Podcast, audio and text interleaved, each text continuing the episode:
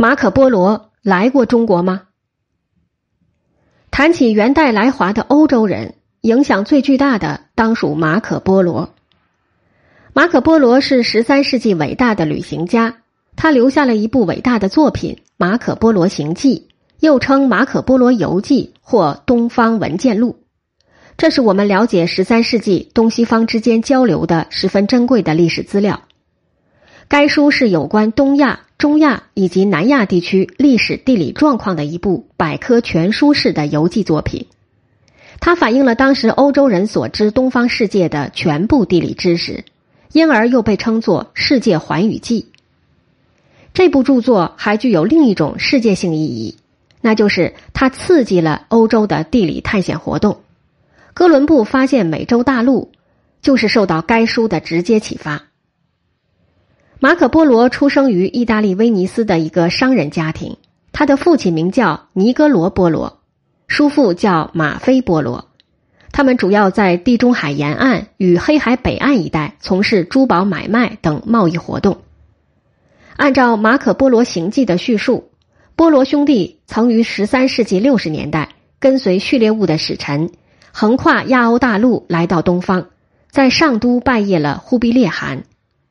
忽必烈汗在听取了波罗兄弟对西方的介绍之后，命令他们返回欧洲向教皇报告，希望教皇能派遣一百名熟悉基督教教律、通晓七种技艺。中世纪所谓七艺，是指文法、逻辑、修辞、算术、几何、音乐、天文的教士，到东方来传教，并嘱咐他们到耶路撒冷救世主圣墓上。取一些长明灯的圣油带回。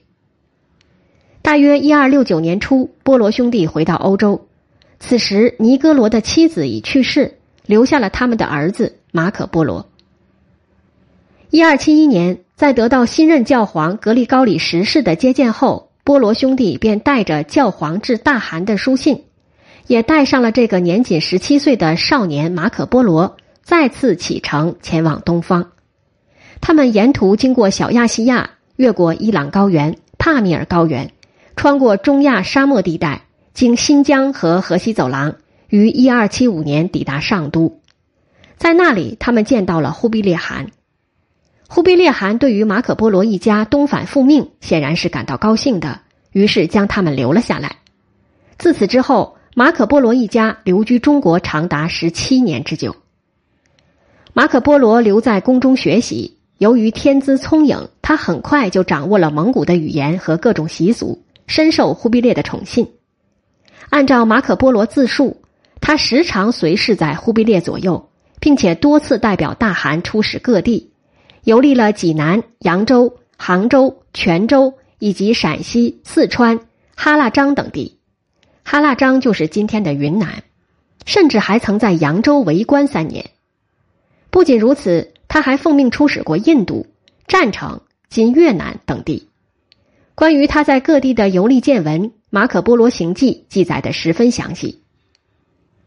由于久居异国，思念故土，马可·波罗一家曾数度要求返回威尼斯。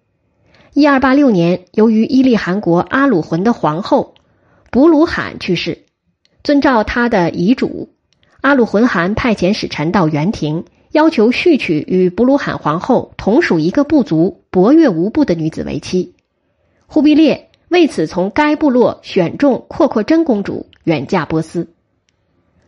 一二九一年，马可波罗一家陪同阿鲁浑汗的三位使臣一起护送阔阔真公主到波斯。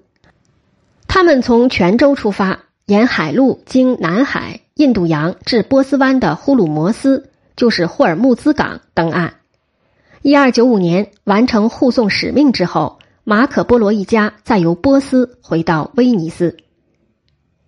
马可波罗一家从东方带着无数的珠宝回到家乡，他们的巨额财富在当地引起了极大的轰动。马可波罗经常向人们谈论起他的东方之行，炫耀着自己的个人传奇以及东方的繁华富庶。一二九六年。马可波罗因参加对热那亚的战争而被俘，被投入热那亚监狱。在狱中，他向狱友鲁斯替连口述了他在东方各地的见闻，最后由鲁斯替连笔录了下来，这就是举世闻名的《马可波罗行记》。《马可波罗行记》描述了在当时的欧洲人看来是奇闻的各种东方异事。该书描述了沿途所经过的许多国家以及各种风土人情，叙述了不少元朝的重大历史事件，介绍了大汗宫廷宴享及狩猎等各种情形。当然，其中自然也夹杂了马可波罗许多的自我吹嘘。马可波罗还一再声称自己所说的尚不及自己所见到的一半。该书是十三世纪有关东方记载内容最丰富的作品。欧洲人早期对中国和东方的认识，很大程度上就是由此书开始的。英国桂冠诗人约翰·梅斯菲尔德说：“他在欧洲人的心目中创造了亚洲。”或许是由于马可·波罗的描述充斥着不少奇闻怪谈，这引起了不少研究者对他的怀疑。早在十九世纪初期的时候，西方学界就提出马可·波罗并没有到过中国的观点。有西方学者甚至认为，马可·波罗当时往东走的最远距离，可能并没有越过今天俄罗斯所属的喀山以南地区。百余年来，对马可·波罗的质疑一直没有停止过。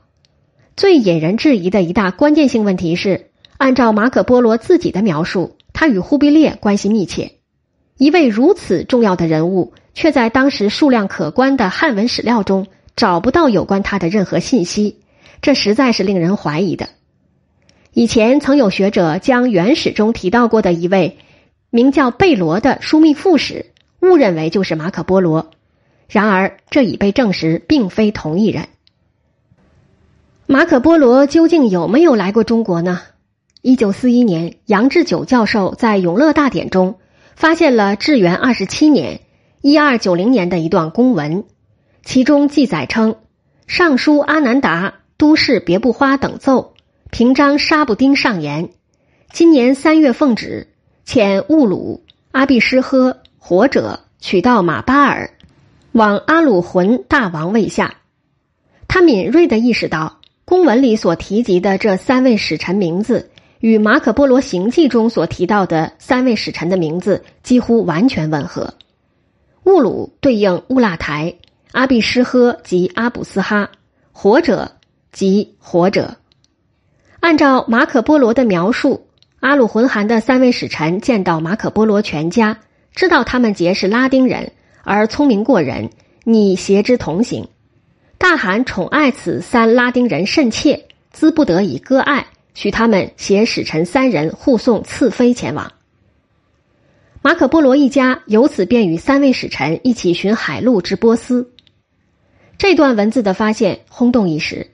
被视为是马可波罗来华的一条极有力的汉文史料证据，直到今天再没有发现比这条材料更直接相关的汉文记载。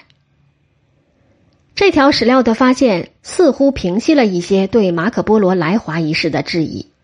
然而，一九九五年，英国不列颠图书馆中国部主任吴方思博士出版《马可波罗到过中国吗》一书，再次就这个问题提出了质疑。吴方思博士认为，马可波罗有关中国的知识来自道听途说和流行于当时波斯地区的一些旅行手册。他从几个方面提出了质疑的依据：为何马可波罗的名字在汉文文献中找不到？为何马可波罗没有提到女子缠足、长城、汉字、茶叶、筷子等具有中国特征的各种事项？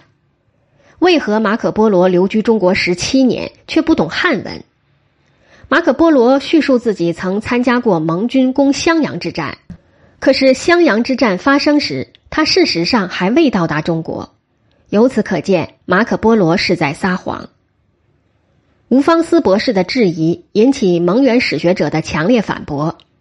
蒙元史学者们回应说，马可波罗之所以没被汉文史料记载下来。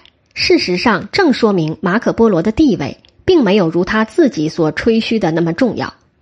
至于不懂汉语、不提汉字等事，主要是他作为色目人，他只需要懂得波斯语、突厥语或者蒙古语，就完全可以在原时代的中国生活下来。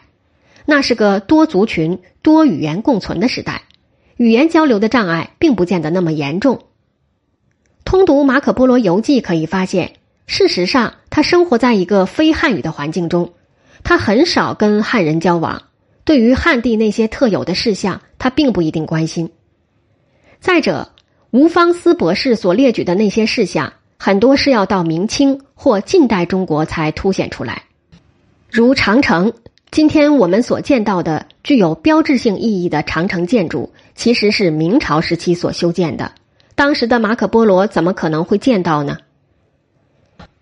有蒙元史学者指出，《马可波罗行记》本身是出自他人笔录，而且之后又有多种版本流传。最初的原稿早已遗失，后来的各种传抄本出现错误，以致讹传，实在是再正常不过的。究竟哪些是马可波罗自己所说的，哪些是后来添加附会的？这些都需要进行仔细推敲。马可波罗究竟有没有来过中国的这场争论，还将会持续进行下去。尽管我们今天仍会去质疑马可波罗以及马可波罗行迹的真实性，但无论如何，它在很大程度上体现了当时欧洲对于东方的认识与想象。它是十三世纪中西间。沟通和交流的象征。有关马可波罗的话题，直到今天还在影响着我们。例如，当人们在争论面条究竟是起源于意大利还是起源于中国的时候，就会牵扯出这位十三世纪的伟大旅行家。